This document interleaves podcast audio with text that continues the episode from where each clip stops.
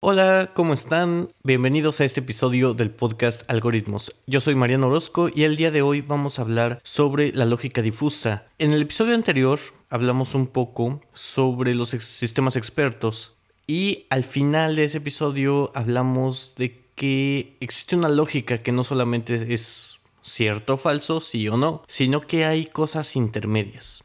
Esa es la lógica difusa, de eso vamos a estar hablando hoy y bueno, no se diga más, empecemos.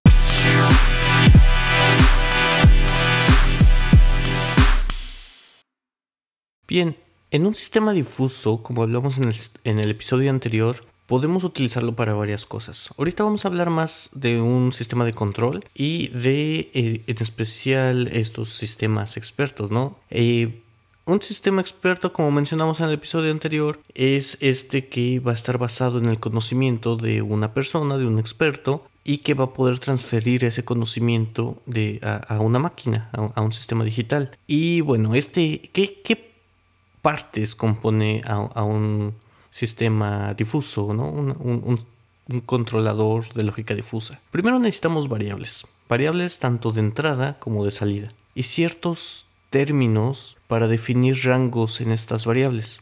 Por ejemplo, hablamos de la temperatura. La temperatura tiene ciertos rangos, que son, son términos lingüísticos, le podemos decir, cosas habladas, ¿no? Cosas que nosotros entendemos como pueden ser muy caliente, muy frío, frío, caliente, a temperatura normal. Y esto eh, no hace falta que sea interpretado específicamente con ciertos valores de temperatura. Lo podemos decir como muy frío, muy caliente y después definir esos valores. Para poder definir esos valores, ese, rango de cada una de, estos, de estas etiquetas que le estamos poniendo, de estos términos, eh, vamos a construir funciones de membresía o funciones de pertenencia. Es decir, qué, qué tan frío son 5 grados y qué tan frío son 15 grados centígrados en este caso. Estos grados de pertenencia, este, grado de verdad va a estar eh, escrito de 0 a 1 un porcentaje, un, un grado de qué tan, qué tan frío es frío, por así decirlo, qué tan frío son 5 grados, qué tan frío son 15 eh, grados. Y vaya, para, para definir estas funciones de membresía existen varias, varias tendencias, ¿no? Varias formas. Puede ser una, como una campana de Gauss, puede ser un triángulo, tal cual eh, empieza a subir y en un punto máximo empieza a bajar de nuevo este, este grado de pertenencia, ¿no? Tenemos un valor muy específico que sabemos que ahí es 100% frío y de ahí alrededor va a ir bajando.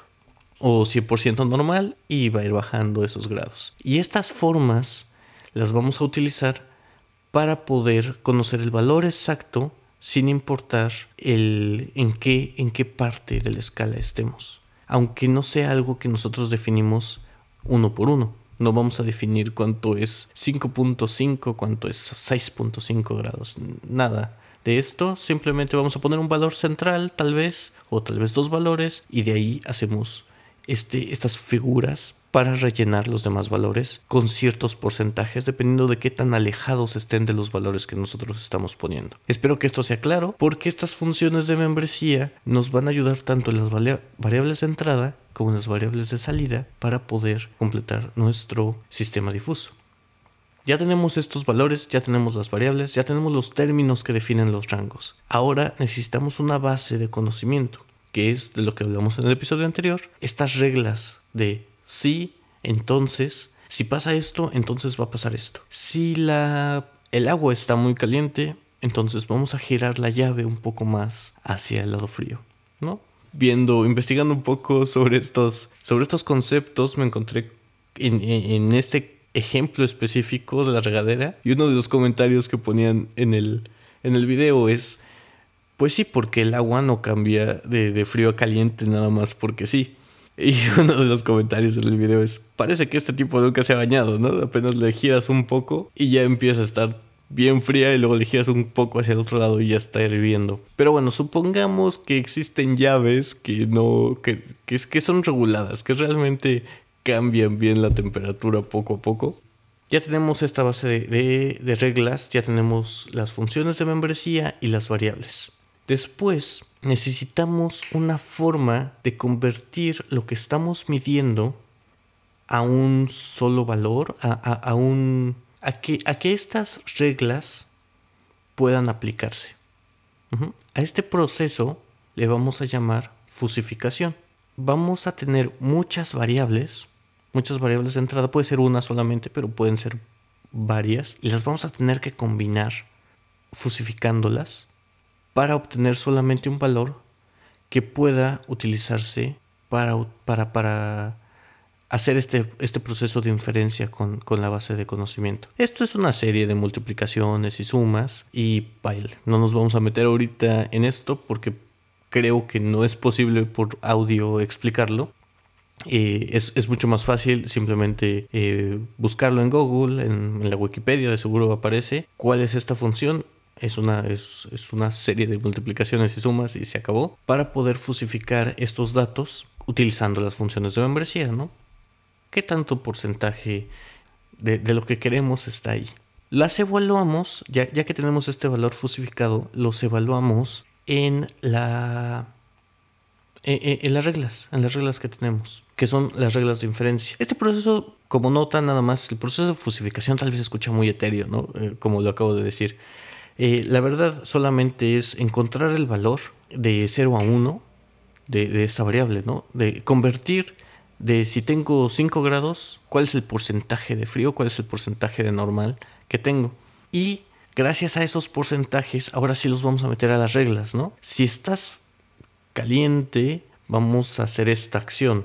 Pero ¿qué, qué, qué porcentaje de esta acción vamos a hacer? Entonces ahí ya no tenemos solamente un, un, valor y ya, ¿no? No tenemos, pasó esto y entonces hay que hacer esta acción, sino eh, eh, tenemos entendido que es un porcentaje de frío, un porcentaje de caliente, un porcentaje de normal. El, el, mismo evento, exactamente el mismo evento, tiene varios porcentajes de las varias, eh, de los varios términos, ¿no? De estas, de estas funciones. Y esos van a provocar ciertos resultados cada uno. Cada uno de estos valores. Y espero no confundirlos mucho con esto. Y después, ya que tenemos estos muchos resultados, hay que combinarlos en uno solo. A este proceso es que es el contrario, se le conoce como defusificar. Y esto es, es una regla de...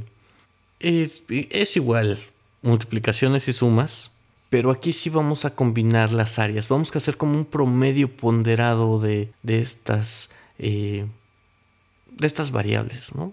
De, estos resultados.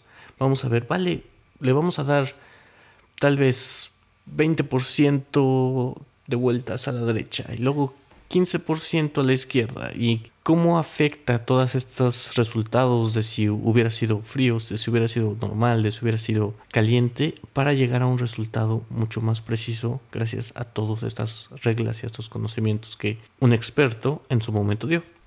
Entonces, para resumir, tenemos variables de entrada y de salida que están divididas en ciertos rangos. Estos rangos están representados por funciones de membresía. Después, ya que medimos en el sistema las variables de entrada, las convertimos, las fusificamos a un valor de 0 a 1. Gracias a la base de conocimientos, encontramos acciones para estas, para estas variables de entrada. Estas acciones, que también van a estar de 0 a 1, las vamos a defusificar para convertir a acciones, a una sola acción que vamos a, presentar en el actuador, ¿no? que en este caso van a ser las llaves. Y ya, esos son todos los, todo el, el proceso que tal vez suena muy complicado, pero realmente, eh, como ya les mencioné, es una serie de multiplicaciones y sumas y se acabó. Eh, medir ciertas cosas y con esto tenemos un sistema que nos puede ayudar a tomar decisiones, a hacer ciertas acciones en, en, este... Eh, eh, eh, dentro de estas variables que no solamente van a ser sí o no, sino que van a tomar todas estas consideraciones, todos estos porcentajes para darnos un, un resultado más fino.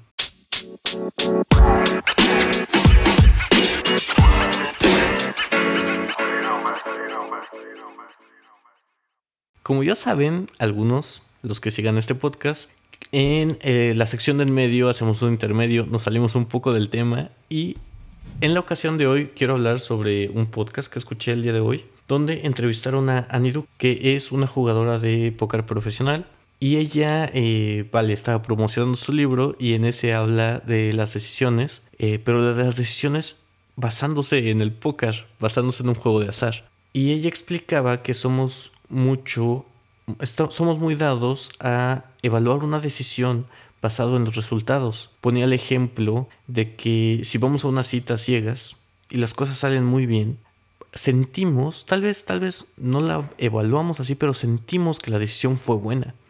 Nos la pasamos bien, eh, nos pasamos un, un, buen momento, fue divertido, conocimos a una persona muy interesante, pero si por el contrario vamos a unas citas ciegas y las cosas salen nefastas, es muy aburrido, no se habla de nada, no se conecta, es, es, es, bastante mm, torpe el asunto, la comunicación, creemos que esa decisión fue mala, cuando la decisión es exactamente la misma. Si es una cita ciegas, no conoces a la persona. La decisión es la misma, pero la evaluamos con respecto a los resultados y no, no evaluamos la, la, la decisión en el momento en el que la tomamos. Lo que me pareció interesante, y también por eso lo, lo, estoy platicando en este episodio en particular, es que ella eh, dice, para poder solucionar este problema, no nos tenemos que preguntar, ¿estás seguro de esta decisión? Porque, vale, si no tenemos toda la información completa, no, no, no conocemos a esta persona con la que vamos a salir, no, no podemos decir eso, no podemos saber si estamos seguros. Y muchas de las cosas, muchas de las decisiones a las que nos enfrentamos, no estamos seguros. Porque no tenemos la información completa. En el caso del póker, no sabemos lo que el oponente tiene y tampoco sabemos qué es lo que va a aparecer después en la mesa. Depende de otras personas si ganamos o no, de qué tan bien jueguen y de qué tan, tan bueno sea su, su juego. Y depende también un poco de la suerte de lo que aparezca en la mesa. Y eh, en, en general algunas de nuestras decisiones son así. Hay otros juegos, claro, como el ajedrez, donde es 100% táctica, ¿no? Conocemos todo. Y en varios escenarios eh, también nos podemos encontrar en esa situación, ¿no? Donde conocemos todo, donde sabemos exactamente qué es lo que va a pasar, como al momento de hacer una, una comida, ¿no? Sabemos que si combinamos ciertas cosas cierto tiempo de cocción, las cosas van a salir. Y si nos pasamos por una o dos horas, la, la comida se va a quemar. Y eso es bastante determinado. Estamos seguros de que eso va a pasar. Eh, pero hay otras decisiones en las que tenemos que tomar en cuenta que no sabemos todo y que la suerte puede, puede influir en el resultado. Así que cambiemos la pregunta de ¿estás seguro? a una de ¿qué tan seguro estás de esto? Que es un poco de lo que estamos hablando aquí con la lógica difusa. Y también eh, de, de tomar en cuenta que si solamente por suerte, incluso tomando una mala decisión, obtuvimos un buen resultado, evitar caer en ese, en ese error de pensar que nuestra decisión fue buena. O lo contrario, ¿no? De si por mala suerte las cosas no salen mal a pesar de que las decisiones fueran buenas, de querer cambiar esa decisión en, en una situación futura, porque, vaya, eso fue cuestión de suerte, no, no fue algo que realmente eh, hicimos mal. Y bueno, eso sería todo en este, en este tema. También quiero comentar que es en la plataforma en la que estoy haciendo estos podcasts, más bien en las que estoy distribuyendo el podcast, se llama Anchor, fue hace poco adquirida por Spotify. Y si, usted si tú estás escuchando este podcast en Spotify, tal vez te diste cuenta que en, en, la interfaz cambió un poco y que ya puedes ahora ir a tu biblioteca y hay dos pestañas en la parte de arriba, una que dice música, otra que dice podcast y ahí vas a encontrar todos los episodios nuevos de todos los podcasts que estés siguiendo. Así que si te gusta este, este podcast, ponle el corazón que, que vas a encontrar en la parte de arriba a la derecha para que en esta sección te aparezcan todos los episodios cada vez que salga uno nuevo. Y la verdad espero varias cosas buenas de esta, de esta fusión de estas dos empresas. Espero un poco más de estadísticas. Espero una forma de poder comunicarme con ustedes eh, más, más fácil, más amigable. Y, y, también de tener más funciones, ¿no? Ahorita los, los sonidos que estoy usando son los que provee Anchor.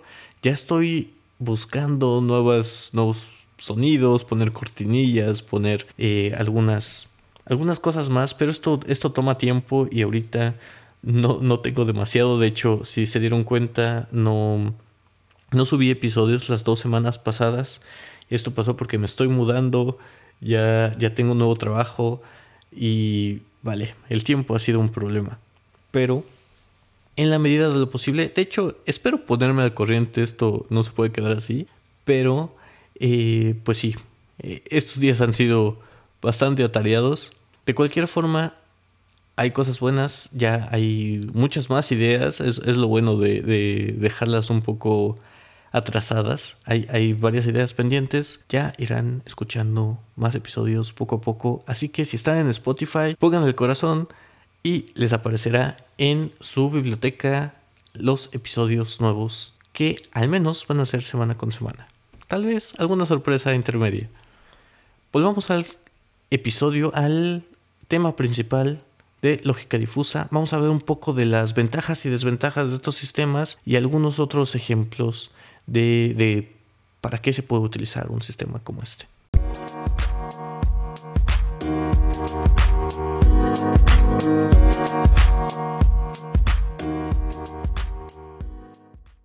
Ya hablamos un poco sobre las partes que componen a un sistema difuso, un poco sobre el algoritmo, cuáles son los pasos que tenemos que seguir. Eh, crear las variables, hacer los rangos, crear las funciones de membresía, medir, medir el sistema, cuál es el estado actual, fusificar, aplicar las reglas, después de fusificar y una vez que tenemos los resultados, aplicarlo en los actuadores. Ese es el algoritmo a grandes rasgos eh, sabemos que las funciones de membresía son grados de verdad, son estos porcentajes de 0 a 1.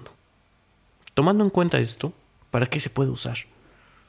Ya, ya, hablamos ahí. Sí, se escucha muy bien, tal vez un poco complicado. ¿Y, para qué? ¿Para qué tomarse esta molestia? Podemos, por ejemplo, el caso que yo hice fue, fue un pequeño videojuego de un controlador de un carro. Eh, pónganse a pensar en estos juegos del carrito que va sobre la carretera, de tal vez los teléfonos viejitos, 2D, visto desde arriba. Y eh, lo que hice fue simular ciertos sensores alrededor del carro para que éste se vaya moviendo de forma autónoma por medio de la, de la carretera. Hice un camino y eh, el carro lo puse en una posición aleatoria y le di la única instrucción manual de muévete hacia adelante. Y una vez que se movió hacia adelante, lo dejé solo. Gracias a ciertas reglas de, de, inferencia que, que, le puse, ¿no? Y un sistema difuso con estos sensores. Puse... Eh, todo esto es un dibujo, ¿no? ¿no? No es un carro real. Es una simulación nada más. Puse ciertas em, reglas de que si veía que estaba ya casi pegándose a la banqueta de la derecha, se fuera hacia la izquierda. Que si veía que estaba pegándose hacia la banqueta de la izquierda, se fuera hacia la derecha. Que si encontraba un carro enfrente, frenara. Y que si no había nadie, acelerara. Vale, era un poco más refinado que lo que estoy diciendo ahora. Pero gracias a estas reglas, el carro podía dar vueltas de forma autónoma sin chocar por toda la carretera. Y esta es, es, un sistema muy simple a comparación de lo que es necesario para un carro real, pero es posible aplicarlo en sistemas de control como, como puede ser este de un carro autónomo o de cualquier otro sistema. Puede ser una regadera o puede ser un motor, un motor cualquiera. Esta fue otra práctica que hice que fue gracias a la pastilla Arduino, a la tableta Arduino. Es, es una, para aquellos que nunca la han usado, es un microcontrolador que tiene una interfaz muy amigable. Es, muy sencillo programar en esta, en esta, placa. Muy sencillo a comparación de otros controladores. De todos modos, pues sí tienes que conocer un poco de programación, un poco de, lenguaje C, que es el que, es el que utiliza, y un poco de los puertos, de cómo conectar los, los circuitos para poder utilizarla. Pero bueno, gracias a esta, a esta tableta, a esta placa, este Arduino, y utilizando un motor, un motor a, pasos me parece fue en esa ocasión, eh, pude hacer ciertas reglas para poder controlar un miento. Fue un motor de corriente directa y controlar la posición de este, de este motor. Le, puse al, al, motor una pequeña plaquita de metal y que pueda, por ejemplo, cerrar y abrir una puerta. Y ahí simplemente introducías en el programa el valor que querías tú de salida y gracias a estas reglas de inferencia podía decir si estás en esta posición y quieres llegar a esta posición pues te vas a tener que mover un poco más hacia la derecha. Estás un poco desviado a la izquierda entonces hay que irse al lado contrario. Y gracias a estas funciones de membresía de qué tan lejos o qué tan cerca estás también puedes controlar la velocidad no solamente la posición entonces era un controlador tanto de posición como de velocidad para no cerrar la puerta de sopetón y, y, romperla, ¿no? O no hacerla tan lento que pasen mil horas y nunca, nunca acabe. Entonces, gracias a estas reglas, que si bien este es un, un dispositivo muy, muy, muy sencillo de armar, y pueden, pueden funcionar tal vez para robots más complejos. Ya hablamos de algunas cosas de cómo se puede utilizar esto. Eh, simples prácticas de universidad, lo que estoy platicando, pero que son una prueba de concepto, ¿no? que realmente funciona, pueden funcionar para cosas de la vida cotidiana. ¿Cuáles son las ventajas de estos sistemas? Que, para empezar, los conceptos matemáticos son, son muy simples, ¿no? son multiplicaciones y sumas, como ya les comenté, y eh, simples tendencias, pueden ser un triángulo, puede ser una campana de gas, es un poquito más complicado, pero mm, nada, nada del otro mundo. Que puedes modificar el comportamiento de, de, estos sistemas solamente modificando las reglas. No necesitas modificar todo lo demás del sistema. Simplemente modificas si está muy frío, qué es lo que quieres hacer, si quieres que la temperatura ideal sea diferente, solamente modificas un poco las reglas, pero no necesitas hacerle nada al sistema como tal. Otra cosa es que estos sistemas, gracias a que son... Mm, sí, que tienen varias opciones, que tienen estas funciones de membresía, pueden tomar, pueden ser un poco más robustos a cosas impredecibles, a cosas que no estás tomando en cuenta desde el principio en tu diseño, van a poder darte una solución que si bien no va a ser perfecta, vas a tener algo mucho mejor que simplemente no hacer nada. Y eh, también que los puedes construir y entender de, forma sencilla, ¿no? Para, para resolver con problemas que pueden ser muy complejos. Puede ser esto desde la medicina, para cosas de toma de decisiones, como, como ya lo mencionamos, o eh, pues también sistemas de control, principalmente. Pero vale, la creatividad y puede, puede llegar a otro tipo de soluciones. ¿Qué tiene de malo esto? No se escucha muy bonito, pero debe de haber algo aquí que, que, no, que no sirva. O que sirva eh, de manera deficiente en, otros, en, otros, en otras áreas. Para empezar, no hay una manera sistemática tal cual de hacer un sistema difuso. Las funciones de membresía tú las puedes poner prácticamente como se te ocurre, ¿no? Puedes hacer incluso un dibujo de, valores de 0 a 1 y eso es tu función de membresía y se acabó. Eh, solamente se pueden entender, por así decirlo, cuando son simples. Cuando estas reglas de sí, entonces, de si pasa esto, entonces haz esto, son demasiadas, cuando las variables son muchas, cuando eh, eh, estas reglas son son muy muy complejas cuando son más de un paso.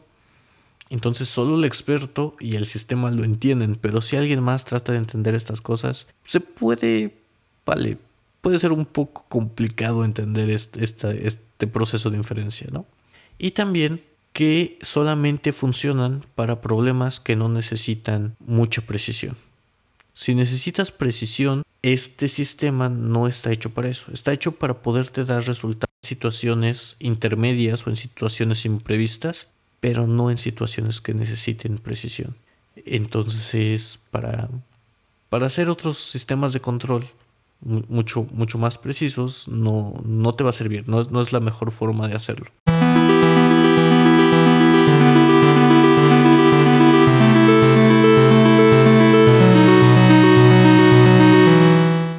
Esto ha sido todo por hoy. Espero les haya gustado, se hayan llevado algo de estos sistemas, de esta forma un poquito diferente de pensar sobre la lógica. Nos vemos en el siguiente episodio.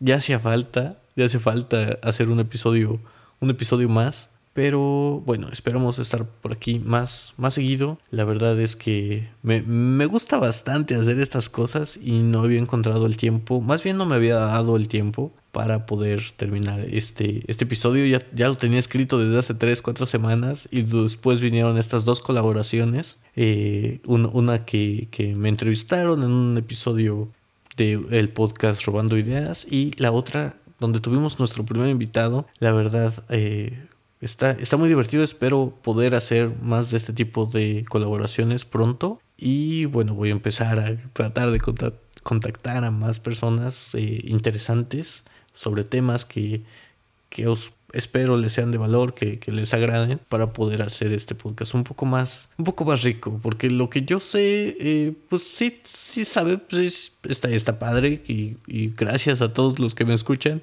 pero va, va a llegar a un tope, ¿no? ¿no? No lo sé todo, así que voy a empezar a hablar de lo que estoy aprendiendo y a, los, a las personas que estamos conociendo, ¿no? A, estas personas que, que, han hecho cosas distintas y que también eh, se apasionan por esas cosas. Recuerden que eh, el propósito en general de este podcast es, eh, primero, que, que, tengan una idea más de cómo funcionan este tipo de, de, programas en general, de cómo, de cómo funcionan las cosas digitales, el software, y de, de cómo esto si, si les interesa, puede llevarlos a, hacerlos ustedes mismos, que no es una cosa del otro mundo.